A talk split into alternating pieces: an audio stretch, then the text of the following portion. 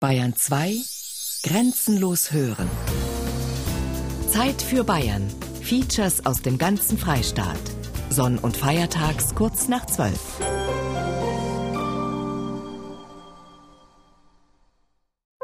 Bayern genießen.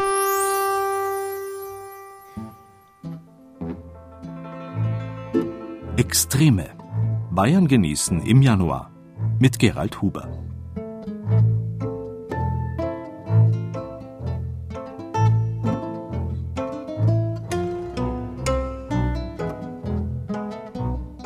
Bayern ist ein Land der Extreme. Glauben Sie nicht?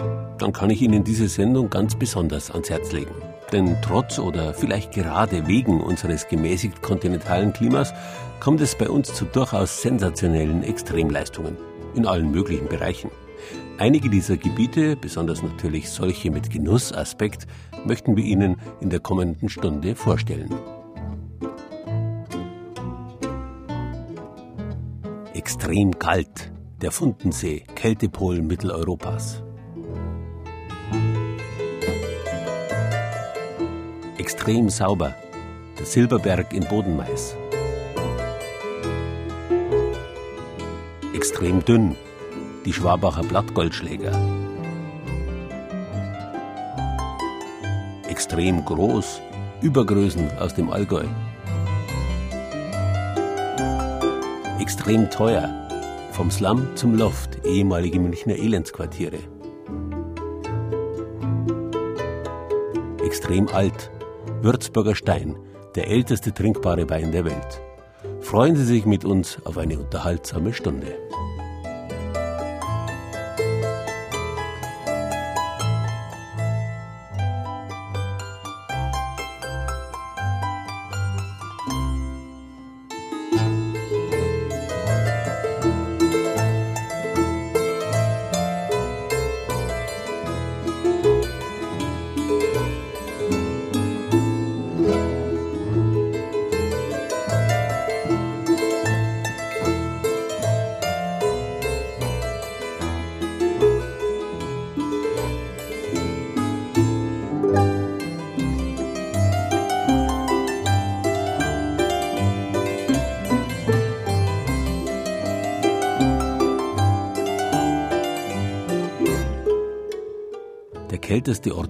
Bayerns und ganz Deutschlands kann, wohlgemerkt kann, der Fundensee im Berchtesgadener Land sein. Minus 46 Grad wurden dort vor zehn Jahren am Heiligen Abend gemessen. Immerhin nur drei Grad wärmer als die Durchschnittstemperatur am Südpol. Der Fundensee liegt im Steinernen Meer in karstigem Gebiet auf rund 1600 Metern Höhe. Beppo Maltern, der Hüttenreferent der Alpenvereinssektion Berchtesgaden, der das Kerlinger Haus gleich neben dem Fundensee gehört, genießt den mehrstündigen Fußweg dort hinauf, auch wenn dieser Weg jetzt im Winter unpassierbar ist. Mir hat das der Jörg Kachelmann einmal erklärt, da war ich mit ihm drum. Das ganze steinerne Meer, der Fundensee Tauern und auch die Berge im Süden, also Schneiber, wie sie sie alle nennen, diese ganze Kaltluft fällt in diesen Talkessel rein. Und durch das bekommt man dort unten diese Grade. Und diese Minusgrade sind wirklich nur in diesem Kessel unten und nicht irgendwo 200, 300 Meter weiter oben, wobei es da auch noch saukalt ist. Kälte merkt man natürlich, das ist klar. Es ist allerdings so, dass es eine sehr trockene Kälte ist und dass man eigentlich nur, wenn man sich dann anstrengt und der Atem praktisch ins Gesicht zurückschlägt, dann tut das weh. Ansonsten ist das nicht tragisch. Wir haben da auch einen Kameramann dabei gehabt, der das ja alles gefilmt hat. Der hat das größte Problem gehabt, weil sie sein Objektiv nicht mehr richtig gedreht hat vorne. Die Berchtesgadener sind über ihren extremen Kältepol, dem inzwischen weltbekannten Fundensee hoch oben in den Bergen, jedoch gar nicht so glücklich. Weil jeder immer meint, es ist im Berchtesgadener Raum oder Land so kalt und das stimmt eigentlich nicht. Es ist ja nur dieser eine Punkt dort oben. Wenn man 100 Meter von der Hütte oder oberhalb der Hütte ist, dann ist es schon um 10 und 15 Grad wärmer. Und vor allem im Tal herunten haben wir ja ganz andere Temperaturen. Es hat einen negativen Touch, dieser Kältepol Deutschland auf das Berchtesgadener Land. Bergführer Hubert Nagel aus Ramsau kennt die Gegend um den Fundensee wie seine Westentasche. Von der Landschaft ist er begeistert. Im Sommer überziehen eine Vielzahl von seltenen Bergblumen und Kräutern die Almwiesen und spiegeln sich im glasklaren Wasser des Bergsees. Ich gehe also im Sommer, wenn ich da oben eine Wanderung oder was habe, immer zum Fundensee zum Baden. Der hat also locker über 20 Grad. Ganz locker. Also es ist nicht irgendwie ein kalter See, also bedeutend wärmer wie der Königssee. Und was auch noch ganz eigenartig ist, er hat einen unterirdischen Abfluss, die sogenannte Teufelsmühle. Und da hört man dieses Rauschen, dieses Abwärtsrauschen vom See. Ja, das kommt dann irgendwann Obersee, Königssee, kommt dieses Wasser wieder raus. Die ersten Skitourengeher kommen für gewöhnlich erst im Spätwinter an den Fundensee.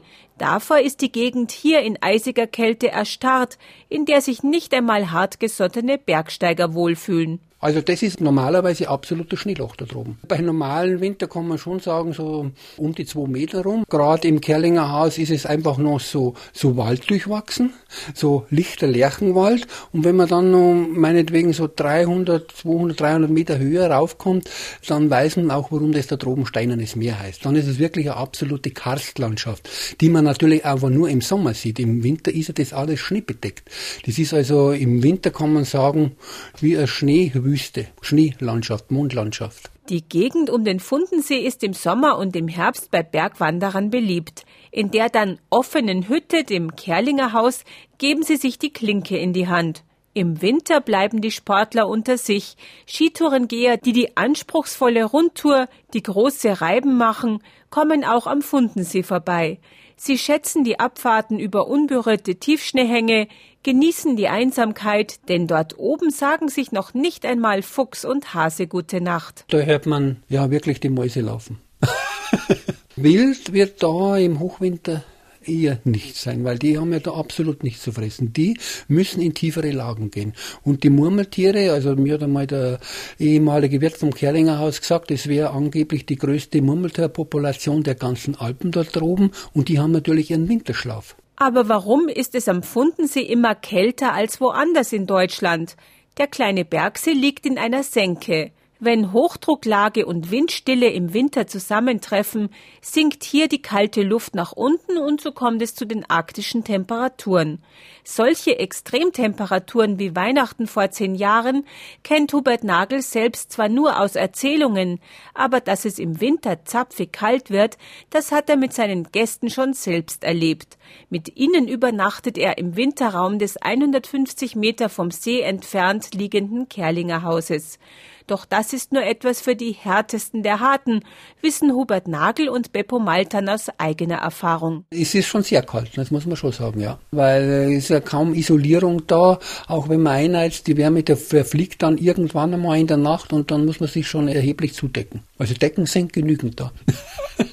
Wobei man sagen muss, wir haben natürlich auch, obwohl nicht geheizt wird, warme Teile. Zum Beispiel haben wir einen Felsenkeller, da fällt die Temperatur nie unter 0 Grad. Für die Bergwanderer wird das Kerlinger Haus erst wieder zu Ostern geöffnet. Dann fällt sogar ein erstes laues Frühlingslüftchen in die Senke des Fundensees. Und vielleicht gibt es dann dort erneut extreme Temperaturen zu vermelden. Wenn man zum Beispiel jetzt einen Föhn hat, dann kann es passieren, dass am Kerlinger Haus die wärmsten Temperaturen sind. Weil dann geht die ganze warme Luft in diese Schüssel rein. Und das habe ich auch schon erlebt. Also wir waren 2004 im Februar drum und da haben wir die ganze Nacht über um die 5 bis 10 Grad gehabt, Wärme. Tipps zum Beispiel für Skitouren rund um den Fundensee finden Sie auf unserer Internetseite www.bayern2.de Zeit für Bayern.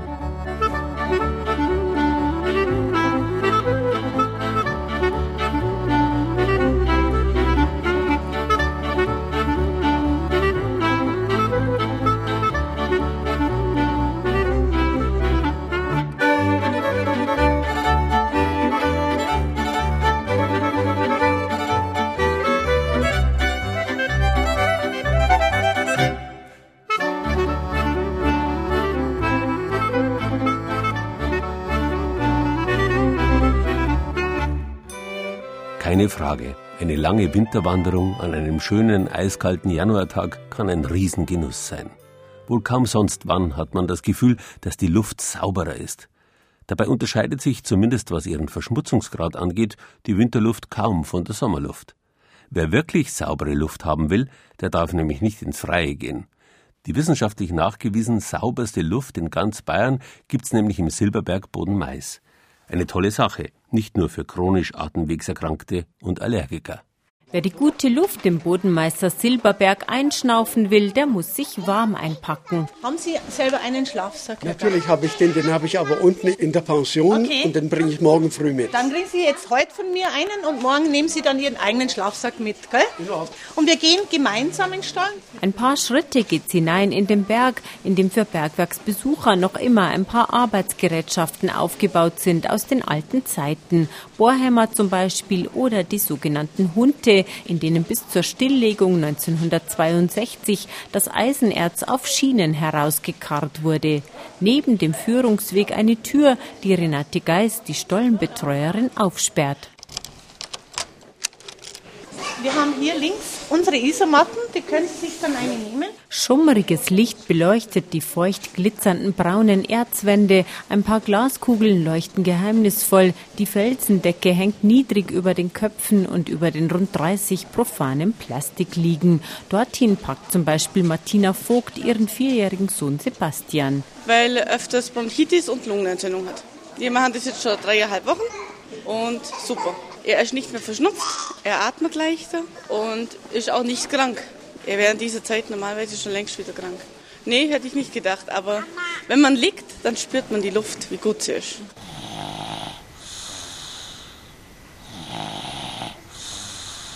So gut, dass die ersten Kleinkinder schon nach zehn Minuten friedlich schnarchen und sogar die größeren bei leise säuselnder Hintergrundmusik nur noch flüstern. Ich finde es gut, da kann man ein bisschen relaxen, runterfahren. Ich finde es hier schön, weil hier einfach der Stollen ist. In einem Bergwerk schlafen, das gibt es ja auch nicht überall. Schlafen und schnarchen, mit einer Stirnlampe ein Buch lesen, regelmäßig ein- und ausatmen. Dann merkt man erst, dass die Luft so kalt und feucht aber auch so schön rein ist. Ja, es ist einfach klar, man merkt wirklich pollenfrei, auch schön angefeuchtet durch diesen Stein. Also bei mir schwillt direkt die Nasenschleimhaut ab. Innerhalb von einer Viertelstunde ist jetzt schon besser. Ich kann hier besser atmen und ich habe dann nicht mehr so viele Probleme wie sonst mit dem Pollen. Pollenallergiker oder Asthmatiker können hier buchstäblich aufatmen. Alles bei 98 Prozent Luftfeuchtigkeit und 5 Grad plus. Die hat es im Berg konstant Sommer wie Winter und das wirkt, sagt Dr. Werner Gudert, leitender Arzt der Silberberg Klinik Bodenmais. Die kühle Luft regt einen zum tieferen Atmen an. Das merkt man überhaupt gar nicht. Das ist einfach ein reflektorischer Vorgang in unseres Körpers. Man atmet tiefer in die Lunge hinein ein und die feuchte Luft ist wie eine natürliche Inhalation. Also wenn ich Salzlösung oder andere Kochsalzlösung inhalieren würde, feuchtet die entzündlichen Atemwege an. Zwei Stunden am Tag, sieben Tage die Woche und mindestens drei Wochen lang. So einfach ist die Liegetherapie im Bodenmeißer Heilstollen. Danach sind chronisch Atemwegserkrankte zwar nicht geheilt, aber doch sechs bis zwölf Monate deutlich beschwerdefreier. Das eigentliche Geheimnis, das Innere des Silberbergs ist zu 100 Prozent staub- und allergenfrei. Die Luft ist absolut rein. Darüber gibt es viele, viele Klimadaten, die im Laufe der Jahrzehnte gesammelt worden sind hier im Therapiestollen. Das liegt daran, dass die Luft durch den ganzen Berg gefiltert wird. Dieser Silberberg hier ist wie ein großer Kamin. Unten am Fuß des Berges wird die Luft angesaugt und oben an der Spitze im Prinzip herausgepustet wie bei einem Schornstein. Das Kaminsystem, das alles Schädliche herausfiltert, ist durch 500 Jahre Bergwerksbetrieb entstanden. Generationen von Bergarbeitern durchlöcherten den Silberberg nach und nach wie einen Schweizer Käse, wobei sie selber von der guten Luft noch rein gar nichts hatten. Im Gegenteil, viele holten sich beim Hämmern, Bohren und Sprengen ohne Schutzmaske eine Staublunge und wurden obendrein taub. Bei Führungen wird zumindest die Lautstärke noch vorgeführt alles Geschichte. Im Therapiestollen dagegen sanfte Entspannung von heutzutage mit Klangschalen. Du hast einen schönen, bequemen Platz für dich gefunden und fühlst dich wohl. Andrea Kappenberger, die hier einmal pro Woche esoterisch auf die Klangschalen schlägt, ist überzeugt davon, der Silberberg hat noch viel mehr zu bieten. Für mich ist es ein Kraftort Und oben äh, unterm Kreuz ist auch ein äh, Kraftplatz. Also das geht ja durch den ganzen Berg durch. Und ich empfinde es hier drin ganz viel Ruhe, Erdung und es baut einfach die Kräfte in einem selber wieder auf. Ja. Also einatmen, ausatmen, einatmen, ausatmen, zuhören. Das geht einem durch und durch. Es ist nichts Negatives. Es ist alles positiv. Geborgenheit, Schutz, abgeschnitten irgendwie von außen. Die Ruhe und Entspanntheit, die man da hat, sagenhaft. Am Ende schwirrt noch eine Fledermaus lautlos über die Seelenberuhigten. Für diese Tierchen ist der Silberberg ganz handfest das größte Winterschutz- und Rückzugsquartier des bayerischen Waldes. Ob's an der guten Luft oder am Kraftplatz liegt, bleibt Fledermausgeheimnis. Und wer will, kann anschließend noch die Luft im Freien rund um Bodenmais genießen. Tipps mit Winterwanderwegen auf unserer Internetseite bayern2.de Zeit für Bayern. Noch kriegt ihr mich nicht dran. Es gibt noch viel zu viel zu tun. Auf diesem Lorbeer, der stickt und träge macht, will ich nicht ruhen. Mich lockt das Ungetane und zum Sterben bleibt noch so viel Zeit. Die Sattheit, die man uns verspricht, bezahlen wir nur mit Einsamkeit. Da ist ein Himmel und der will schon lange eingenommen sein. An diesem Höhenflug der Lust muss ich doch auch beteiligt sein. Ich weiß, ihr hättet mich sehr gerne redlich reif und situiert. Lasst euren Käse reifen, ich bleib lieber weiter unkastriert. Ich steh doch immer wieder auf, auch wenn bis jetzt noch vieles mies war. Ab heute wird nichts mehr versäumt. Wer nicht genießt, ist ungenießbar.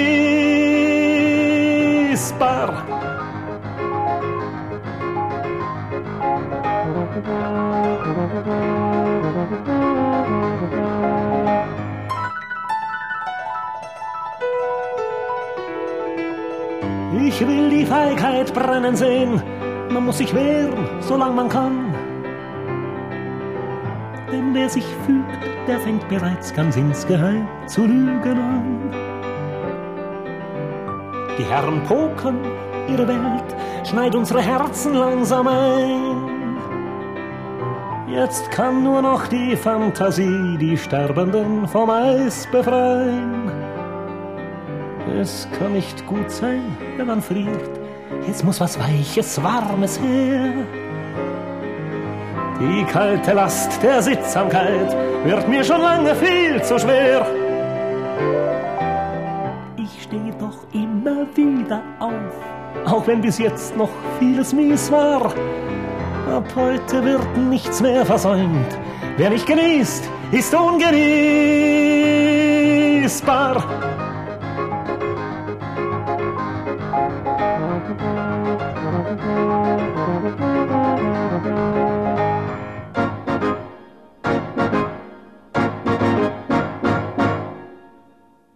Dünn. Das Wort hängt mit unserem Wort dehnen zusammen. Jeder weiß, dass ein stark gedehnter Gegenstand dünn wird. Womit wir bei unserem nächsten Extrem sind. Extrem dünn. Nein, wir denken dabei nicht an spindeldürre Topmodels, für die und bei denen der Genussfaktor keine große Rolle spielen kann. Wir denken vielmehr an Gold. In der Goldschlägerstadt Schwabach wird nämlich hauchdünnes Blattgold hergestellt und das schon seit mehr als 500 Jahren.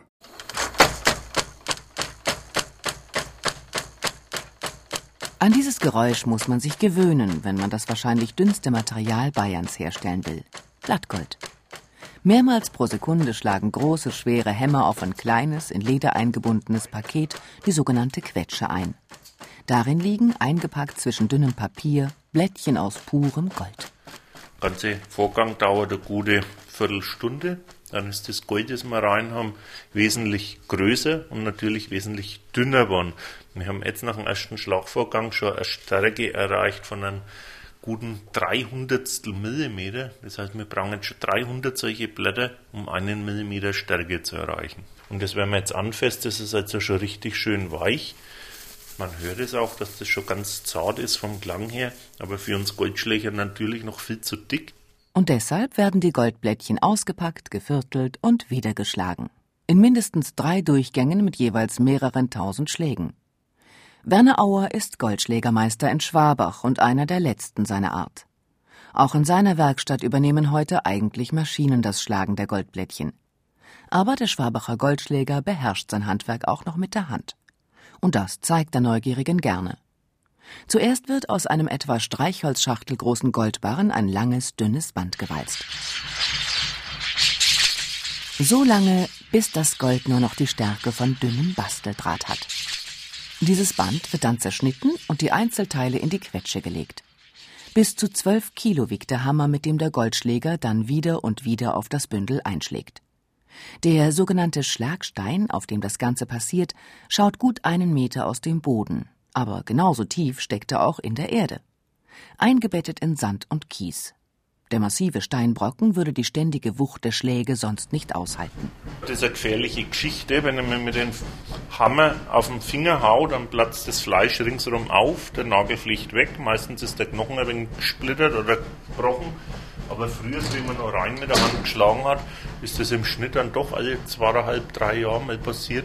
Einmal eine Sekunde der Unachtsamkeit und dann ist es schon soweit. Es ist eine schweißtreibende Arbeit. Die Schläge mit dem Hammer müssen präzise treffen. Das kleine Paket mit den Goldblättchen muss ständig gedreht und in Bewegung gehalten werden. Eine Hand ist immer am Bündel mit dem Gold und ganz dicht am Hammer. Nur so wird das Gold am Schluss so dünn, dass man sogar durchschauen kann. Das ist die Kunst für die können durch das Gold durchschauen. Man kann das hier so anzwicken, gehe ich das Licht halten und dann schimmert es im Normalfall blau durch. Man kann also komplett die ganze Hausfassade sehen, das muss gar keine Lichtquelle sein. Und je nachdem, wie hell das Licht da durchschimmert, erkennt er das, ob er noch mehr Schläge ausführen muss, dass das Gold eben noch dünner wird oder ob eben schon die Grenze erreicht ist. Denn wenn man es zu arg übertreibt, wenn man das Gold zu dünn macht, dann kann das Gold dadurch kaputt gehen, dann zerbröselt es. Es braucht eben viel Feingefühl, bis Gold so extrem dünn ist wie das Schwabacher Blattgold. Gleichzeitig dürfen Goldschläger nicht zimperlich sein.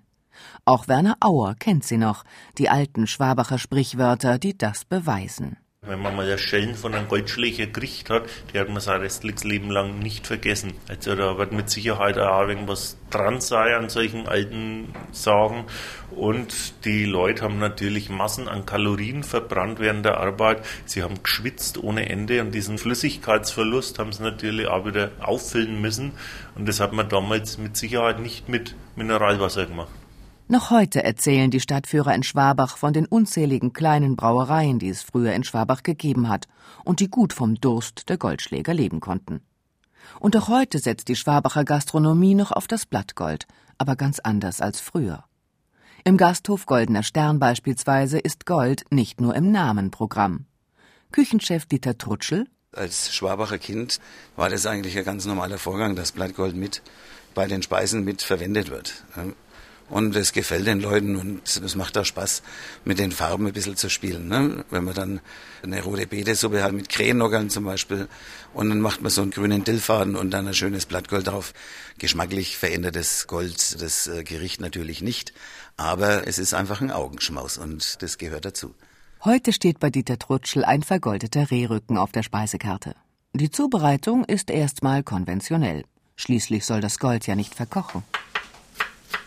Suppengemüse und Knochen werden gehackt und angebraten. Dann setzt Dieter Trutschel mit Brühe und Rotwein die Soße an. Der vom Knochen gelöste Rehrücken wird erst scharf angebraten und dann sanft rosa gegart. Erst zum Servieren drapiert der Koch ein hauchdünnes Goldblättchen auf das frisch aufgeschnittene Fleisch. Es muss halt ein bisschen wehen, das Blattgold, sage ich immer, ne? dass man sieht, dass das so dünn ist und mit dem Wind geht und man muss natürlich auch darauf achten, dass die Türen zu sind, dass es nicht gerade zieht, weil sonst landet das Blattgold vielleicht doch woanders, ne, als man gedacht hat. Und dann zählt es. Frau Schmidtnägel, der Rehrücken Tisch 5 muss weg, bitte. Ob das Schwabacher Blattgold den Geschmack der Gäste trifft? Ich schmecke kein Gold. Aber ist lecker. Ich nehme das Geld lieber und kaufe mir einen schönen Schmuck davon. Da habe ich länger was davon. Dekadenzpur. Aber es sieht wunderschön aus.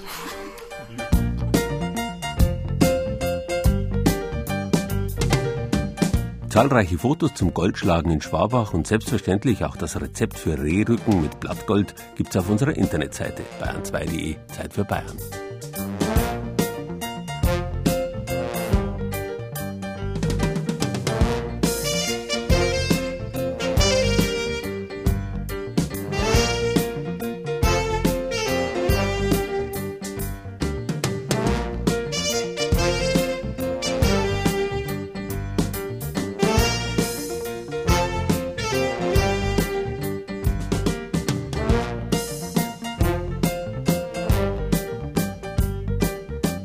Das genaue Gegenteil zu dünn ist dick, auch was die Wortbedeutung angeht. Während dünn mit dehnen zusammenhängt, haben dick, dichten und decken die gleiche Wurzel.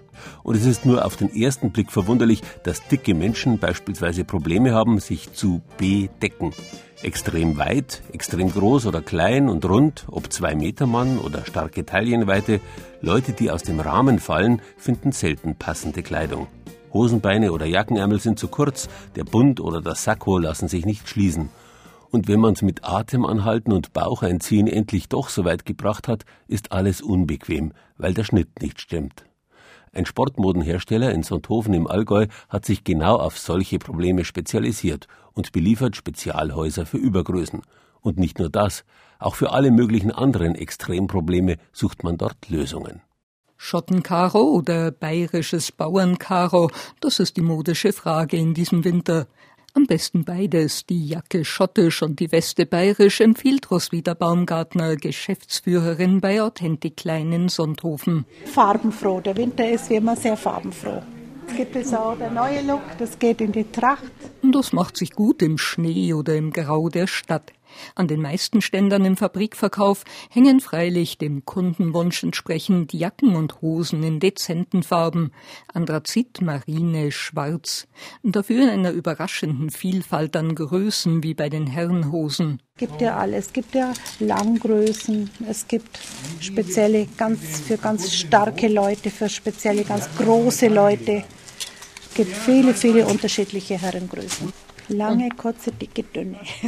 Der Sportmodenhersteller in Sonthofen ist Spezialist für Übergrößen und der Bedarf nimmt zu, meint die Geschäftsführerin. Wir haben den Eindruck, dass die Menschen immer dicker werden und deswegen eigentlich die Übergrößen auch bei uns zugenommen haben. Also wir produzieren mehr Übergrößen als wie normale Größen. Sie müssen sich vorstellen, wir haben 36 verschiedene Herrengrößen. Das geht los bei Größe 46 bis Größe 80. Das sind ungefähr drei Zentner Menschen, die diese Kleidung benötigen. Wenn das nicht reicht, bietet die Firma Sonderanfertigungen nach Maß, die im eigenen Musteratelier genäht werden. Das äh, Größte, was wir bis jetzt gemacht haben, das war ein Mann, der muss weit über 2,50 Meter gewesen sein. Der muss ich vermute 300 Kilo gewogen haben. Der Stoff für den Anzug waren 33 Laufmeter Stoff, wo wir verarbeitet haben. Der Mann war freilich kein Riese aus dem Märchenbuch, sondern ein schwer kranker Mensch. Vor allem Männer benötigen extreme Übergrößen und obwohl gewichtige Leute nicht besonders sportlich sind, mögen sie Sportkleidung. Und bitte keine schlapprigen Trainingsanzüge. Vor allen Dingen, sie wollen ja mittlerweile auch ein bisschen modischer sich kleiden. Und nicht nur den Standardartikel, wie es früher gab. Die wollen elastische Materialien, die liegen auf der Couch und wollen sich trotzdem wohlfühlen. Und es geht eben auch mit Sportbekleidung. Elastisch müssen auch die Anzüge sein, die gerade in der Zuschneidemaschine vorbereitet werden. Extremkleidung für ganz besondere Sportler. Und das ist die besondere Ware von den Skispringern. Urmann Neumeier drei- oder vierlagig mit Membran und Schaumstoff. Es muss zwischen 4,8 und 5,1 mm Stärke sein. Und von der Luftdurchlässigkeit gibt es auch ganz bestimmte Grenzwerte, wo nicht unter- und überschritten werden dürfen. Die Sonthofer Firma beliefert die deutsche Nationalmannschaft der Skispringer und Kombinierer. Das andere Extrem ist Kleidung für Rollstuhlfahrer, die besonders geschnittene Hosen und Jacken für das lange Sitzen benötigen. Und ganz neu in diesem Winter ist Kleidung für Leute, die extrem leicht frieren. An einem Sonderständer hängen schick geschnittene Jacken und Westen. Das sind diese Westen, das ist eine Softshell-Weste. Und hier vorne an dem Reißverschluss kommt der Akku rein. Der wird dann hier mit diesem System hier angeschlossen. Und hinten sehen Sie das? Das ist praktisch dieses Trägermaterial, das nicht sichtbar ist, wo Ihnen diese angenehme Wärme bringt. Wohlige Wärme für Wintersportler, Jäger oder Kirchgänger. Und die Technik liefert auch ein Allgäuer Unternehmen. Auf einem Trägermaterial werden Silberfäden genäht. Und durch einen zusätzlichen Akku, der angeschlossen wird, werden diese Silberfäden durch Gleitstrom erwärmt. Und wenn Sie das jetzt auf dem Körper tragen, das geht ungefähr ja, eine halbe Stunde. Wenn Sie es eine halbe Stunde haben wollen, es kann auch kürzer sein. Aber Sie können ein paar Mal, also mindestens sechs Mal, eine halbe Stunde sich immer wieder berieseln lassen von der angenehmen Wärme. Die beheizbare Kleidung ist leicht waschbar und bis Größe 60 auf Lager. Größere Sonderanfertigungen sind möglich. Schließlich ist es die Stärke des Allgäuer Unternehmens, Kunden zu bedienen, die schnitttechnisch gesehen aus dem Rahmen fallen. Bayern genießen. Das Zeit für Bayern Magazin. Jeden ersten Sonntag im Monat.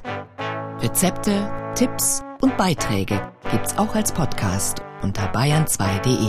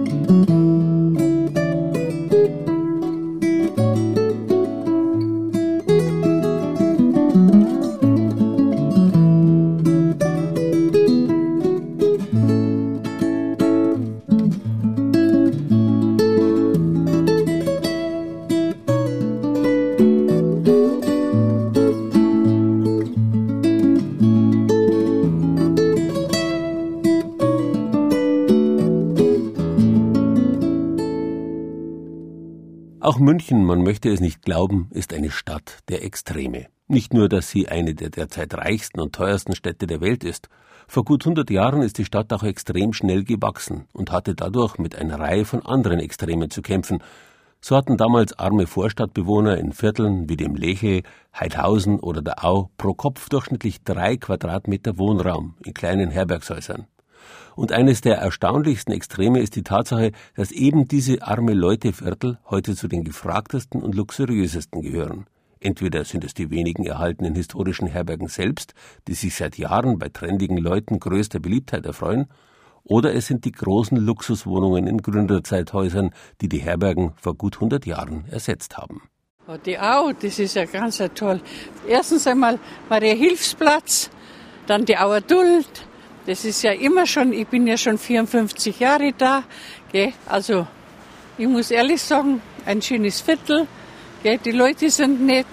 Wer in der Au wohnt, der wohnt meistens gern in der Au. Der Stadtteil hat sich in den letzten Jahrzehnten stark gewandelt. Schon dreimal ist aus dem Gelände einer Brauerei ein Wohngebiet geworden. Und das vierte Mal steht bevor, wenn Paulaner von der Anhöhe über der Au seine Braukessel an den westlichen Stadtrand verlegt. Die Landschaftsarchitektin Adelheid Dietzwill kennt als ehrenamtliche Bezirksausschussvorsitzende die Geschichte von Heidhausen und der Au. Au war eine ganz eigenständige Vorstadt vor den Toren Münchens. Durch den Auer Mühlbach gab es hier die Möglichkeit, Industrieansiedlung zu betreiben, zu machen. Und da kamen Ansiedlung von erstmal einer ersten Papierfabrik in Bayern. Das war sogenannte Kegelhofmühle, die jetzt zur Bebauung steht.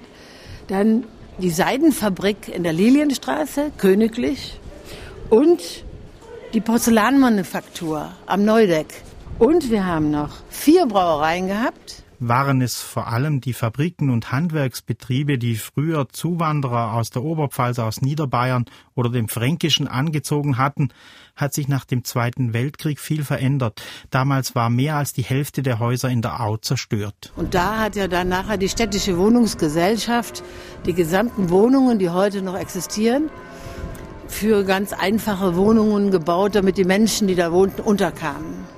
Und die haben genauso nachbarschaftliche Verhältnisse entwickelt und in ihren Innenhöfen gab es immer noch die Handwerker. Beim Spaziergang in der Au auf der Suche nach den letzten Herbergshäusern trifft man die verschiedensten Bewohner. Sind ja auch erst hergezogen mit Kindern. Schöne zentrale Lage, das ist natürlich gesucht in München. Ja. Wir sind in der dankbaren Lage, dass wir es uns noch leisten können, aber das ist grundsätzlich eine Entwicklung, die ich nicht so positiv sehe, ehrlich gesagt, in München.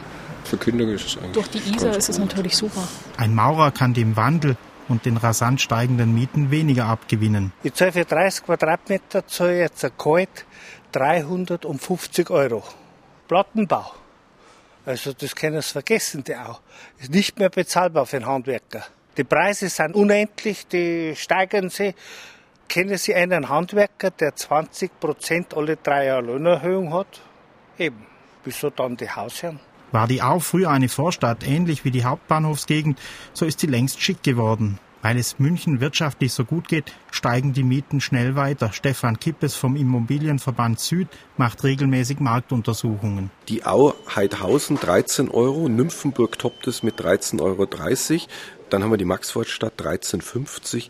Altbogenhaus natürlich sehr gefragt mit 13,90. Altstadt Lehl roundabout 14 Euro. Wer kennt sie nicht, die schöne Stadt, die jeder tief im Herzen hat? Jeder, der sie einmal gesehen. Zwischen der Isar und dem Auermühlbach, jenseits vom Maria-Hilf-Platz, gibt es noch einige wenige der alten Herbergshäuser, in einem brennt Licht an diesem winterlichen Sonntagabend. Der Architekt Nikolaus Dorn legt gerade Wäsche zusammen. Das war ursprünglich mal hier als Büro gedacht. Jetzt äh, wohne ich halt da drin und das ist ganz witzig, weil die Leute vorbeigehen und reinschauen und sehen, dass ich hier eben auch mal koche oder Wäsche zusammenlege, wie jetzt gerade. Oder das ist altes Ziegelmauerwerk und das war halt in sehr erbärmlichem Zustand. Der Regisseur Filzmeier hatte das mal gekauft und hat aber irgendwie das Interesse verloren und wir haben wir haben das gekauft und ja, es war total runtergekommen.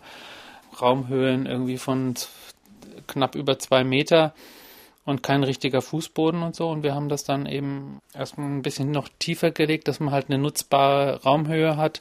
Wir haben äh, im Prinzip eine völlig neue Konstruktion hier in das alte Haus reingestellt. Das verbirgt sich eben hinter dieser Vorsatzschale. Da stehen, sind Stahlstützen dahinter, die die Decke tragen, weil das alte Mauerwerk nicht mehr tragfähig war. Und naja, wir haben das dann eben alles so, wie es, eben mal war, wieder aufgebaut. Ein altes Bild an der Wand zeigt dieses Haus in der Au in früheren Zeiten. Ein Stück Mauerwerk hat Nikolaus Dorn freigehalten, aus der Zeit, als in den kleinen Herbergshäusern so viele Menschen gewohnt haben. Das ist ja das Besondere bei den Herbergen. Das sehen Sie auch drüben im sogenannten Pesthaus. Das ist genauso, dass ähm, im Prinzip lauter Eigentumswohnungen, winzig kleine Eigentumswohnungen, natürlich damals noch ohne ähm, Sanitärinstallation und alles, also in ziemlich wirklich kein Klo, kein Bad. Nein, kein Klo. Also hinterm Haus ist der so ein Abzweig vom Auer Mühlbach, äh, der sogenannte Kegelhofbach. Und da war, ich habe auch noch alte Fotos, da war im Prinzip der Abtritt hinten. Also man hat im Prinzip auf Deutsch gesagt, hinten in den Bach geschissen. Dass Dorn seine Nachbarn kennt, schätzt der Architekt das Dörfliche. Er hofft bei all dem Wandel, dass auch mit dem neuen Viertel viel von dem bewahrt werden kann, was die Au ausmacht. Wie Traditionelles bewahrt und weiterentwickelt wird, lässt sich in den Wirtschaften erleben. Zur Kost der Steinhauer und Schweißer, der Schmiede und Gerber haben früher schon Knödel gehört. Im Wirtshaus in der Au werden sie auch heute wieder gepflegt, ja geradezu zelebriert von Wirt Florian Oberndorfer.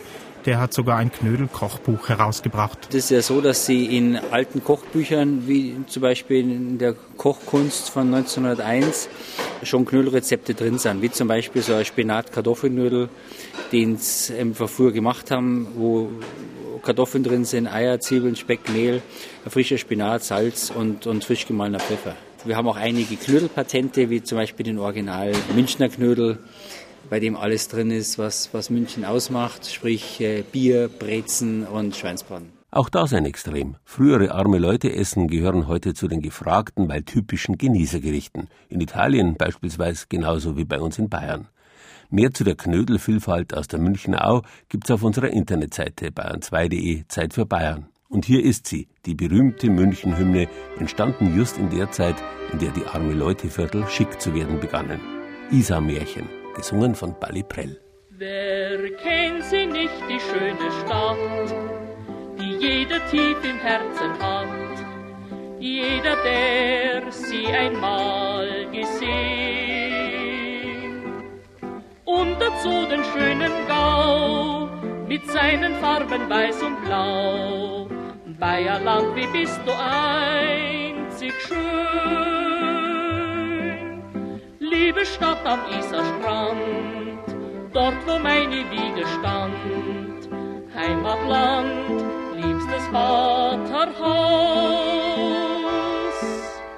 Wenn ich dich durchseh, schwindet Leid und Weh, und voller Freud ruf ich begeistert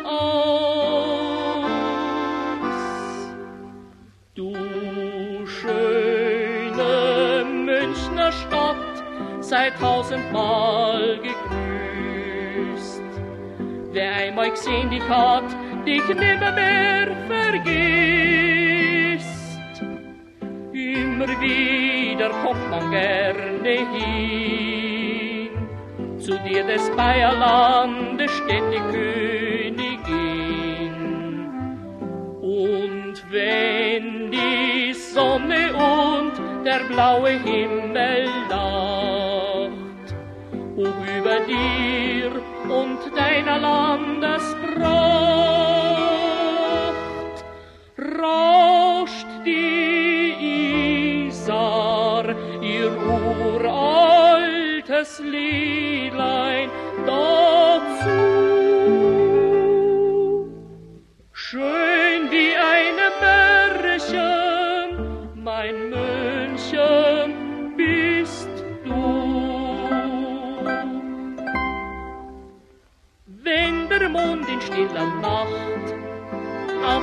liebes München lacht, huscht beschwingt ein zarter Elfenchor. Trifft sich dort zum Stell dich ein, Flöten klingen und Schalmein, aus den Isarauen rings empor. Und es tönt ein alter Sang, weit durchs Isartal entlang, durch die Nacht, durch die stille Des Mondes Silberglanz drehen sich im Tanz die Elfelein und singen leis dazu. Du schöne Münchner Stadt, sei tausendmal gegrüßt. Wer einmal gesehen dich hat, dich nimmer mehr vergisst. Immer wieder kommt man gerne hin. Zu dir des Bayerlandes steht die Königin. Und wenn die Sonne und der blaue Himmel lacht, hoch über dir und deiner Landespracht, rauscht die Isar ihr uraltes Liedlein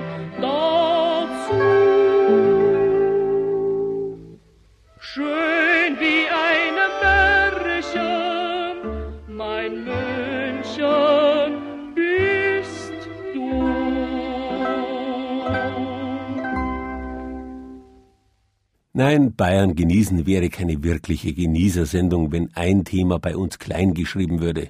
Der Wein. Für den sind unsere Kollegen im Studio Mainfranken zuständig. Und sie präsentieren uns ein ganz besonderes Extrem. In Würzburg wurde 1316 das Bürgerspital zum Heiligen Geist gegründet. Bis heute ein Heim für pflegebedürftige Menschen. Und ein weltberühmtes Weingut. Das Weingut Bürgerspital gehört heute mit seinen 110 Hektar Rebfläche zu den Großen in Deutschland und ist Mitglied im elitären Verband der Prädikatsweingüter. Das alles wäre uns aber längst nicht extrem genug.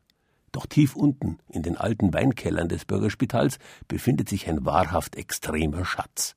Eine Flasche Wein aus der berühmten Lage Würzburger Stein von 1540. Diese eine Flasche ist der älteste noch trinkbare Wein der Welt. Ein Samstag im November. In den großen Würzburger Weingütern sind die Keller geöffnet. Die Besucher schlendern an diesem Abend durch die alten Gewölbe im Kerzenlicht vorbei an mächtigen Holzfässern. Robert Haller, der Leiter des Würzburger Bürgerspitals, öffnet eine Tür. Ja, das ist jetzt unsere große Schatzkammer, wie wir sie nennen, oder die neue Schatzkammer. Wir haben insgesamt drei. Die ältesten Weine hier sind von 1893er im Traminer vom Würzburger Stein. Und wir haben im Bürgerspital so über die Jahrzehnte mittlerweile so 27.000 Flaschen hier in unseren Schatzkammern, die wir nur zu bestimmten Gelegenheiten oder zu Präsentationen, zur Versteigerung wieder herausgeben oder zur Verkostung geben. All diese Weinschätze liegen in Steinregalen, eingewickelt in Schutzfolien, um die Etiketten zu schützen. Alle 20 bis 25 Jahre werden diese Flaschen geöffnet, geprüft, nachgefüllt und dann wieder neu verkorkt. Es sind Weinschätze, die zu besonderen Anlässen verkostet werden. Draußen vor der Tür zur Schatzkammer befindet sich ein kleiner Kellerraum, eine Art Sackgasse. Vor einer Glasvitrine in der Wand drängen sich Besucher und staunen. Da steht sie, die Flasche mit dem ältesten Wein der Welt. 1540, eieiei, ganz schön alt. 1540 Steinwein. Da waren die Bauernkriege gerade vorbei. 1525 haben sie den äh, Geier umgebracht. Wenn man den aufmacht und trinkt, ich glaube, lang Spaß hat man nicht dran. Aber es ist was Besonderes auf jeden Fall. Schaut auch sehr rustikal aus mit dem Staub und so. Macht schon was her. Ja, das ist hier unser Schatzkästchen. Das ist eine Leihgabe von der englischen Weinhandelsfamilie, von der Familie Simon. Und hier steht die älteste authentische Flasche der Welt. Es ist ein 1540er Steinwein. Es ist also der älteste Wein auf der Welt, wo man weiß, wo er gewachsen ist. Im Jahr 1540 wird ein sogenannter Jahrtausendwein geerntet. Dieser Wein verbringt zunächst 91 Jahre in Holzfässern. 1631 kommen die Schweden. Die Würzburger füllen ihren kostbaren Steinwein in Fässer und vergraben ihn im Wald. In anderen Quellen heißt es, man habe ihn eingemauert. Wie auch immer, weitere 53 Jahre später, 1684, wird dieser Wein zufällig wiederentdeckt. Man baut im Hofkeller unter der Würzburger Residenz das sogenannte Schwedenfass und füllt den 1540er hinein. In Flaschen wird dieser Wein aber erst sehr viel später abgefüllt, sagt Robert Haller. Ja, vermutlich erst im 18., 19. Jahrhundert. Und nun kommt die jüdische Weinhändlerfamilie Simon aus Wiesbaden ins Spiel, die vor dem Zweiten Weltkrieg Raritäten ersteigert, darunter auch zwei Flaschen Würzburger Steinwein Jahrgang 1540. Als die Nazis die Macht ergreifen, flüchtet die Familie Simon mit ihren Weinschätzen nach London. Doch ihr Haus dort wird von den Deutschen bombardiert und schwer beschädigt. In den Wirren geht eine Holzkiste mit den kostbaren Flaschen unwiederbringlich verloren. Das zumindest glaubt damals der Weinhändler Simon. Und dann hat er in den 60er Jahren eine Notiz gelesen in einer Fachzeitung, wo der bekannte Weinjournalist Hugh Johnson einen 1540er Steinwein probiert hat. Und dann ist er aufmerksam geworden und konnte nachweisen, dass dies der Wein aus seinem Besitz war. Von jener Weinverkostung 1961 in London ist überliefert, was der große Weinkenner Hugh Johnson über den 1540er Steinwein aus Würzburg sagte. Nichts hatte mir bis dahin so klar vor Augen geführt, dass Wein wahrhaftig ein lebendiger Organismus ist. Denn diese braune, Madeira-ähnliche Flüssigkeit vor mir hielt noch immer die aktiven Lebenselemente in sich fest, die sie von der Sonne jenes längst vergangenen Sommers in sich aufgenommen hatte. Etwa zwei Schluck konnten wir von der jahrhundertealten Substanz nehmen, ehe sie durch die Berührung mit der Luft verging, ihren Geist aufgab und in unseren Gläsern zu Essig wurde. Anfang der 90er Jahre besucht Henry Simon, ein Spross der Weinhändlerfamilie Würzburg. Durch Zufall kommt er damals ins Weingut Bürgerspital, erzählt von seinem 1540er Steinwein und am Ende willigt er ein, diese Flasche dem Bürgerspital als Dauerleihgabe zu überlassen. Bei der 675-Jahrfeier des Bürgerspitals kommt es zur feierlichen Übergabe. Auch der Weinkenner Hugh Johnson, der einst diesen Wein probieren durfte, reist extra dafür nach Würzburg. Der Steinwein ist wieder daheim. Aber ist dieser älteste Wein der Welt wirklich auch noch trinkbar? So wie zuletzt 1961 ein kurzer Genuss, ein vergänglicher Moment? Robert Haller sieht das so. Ja, das ist eine Glaubensfrage. Aber stellen Sie sich vor, wenn der Wein nach 420 Jahren äh, noch immer trinkbar und für einige Minuten wirklich ein begeisternder Wein war, warum soll der dann nach weiteren 50 Jahren auf einmal kaputt gehen? Und so stehen jährlich 12.000 Besucher im Würzburger Weingut Bürgerspital bei Kellerführungen vor der Vitrine mit diesem ältesten Wein der Welt. Wenn dieser Wein erzählen könnte, was er alles erlebt hat. 1540 Steinwein. So alt möchte ich gar nicht werden. Gut, dass man weiß, dass er im Prinzip noch trinkbar wäre. Sehr gewagt, ja, sehr spekulativ. Aber was wäre, wenn wir die jetzt aufmachen und der wäre noch gut? Da wären Sie auch baff, oder? Dann würde ich gern einen Schluck davon haben. Da hätte sich das Leben für gelohnt. Doch, für sowas schon.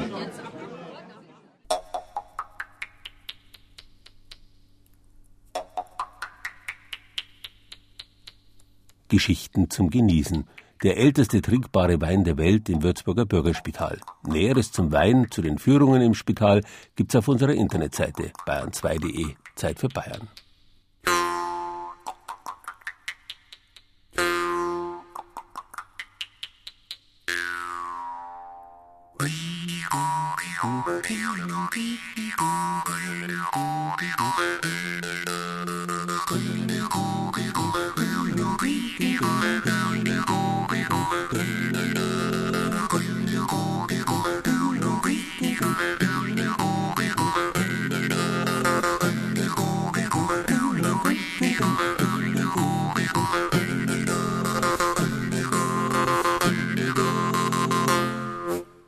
Das waren unsere sechs extremen Genießerbeiträge im Januar. Wenn Ihnen das immer noch nicht Genuss genug war, jetzt sind auch unsere Kollegen vom Bayerischen Fernsehen mit im Boot bei Bayern genießen. In der Sendereihe zwischen Spessart und Karwendel sehen Sie künftig regelmäßig Beiträge zu diesem Thema. Nächsten Samstag beispielsweise macht das Fernsehen dem Fundensee Konkurrenz mit dem Bayerischen Wald.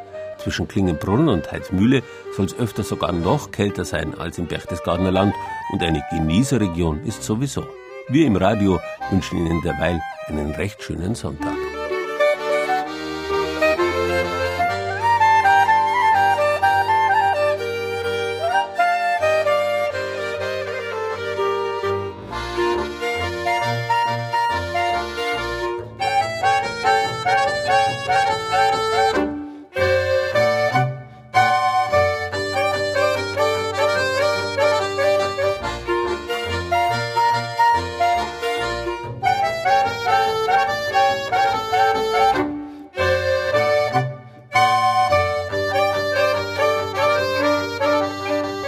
Extreme.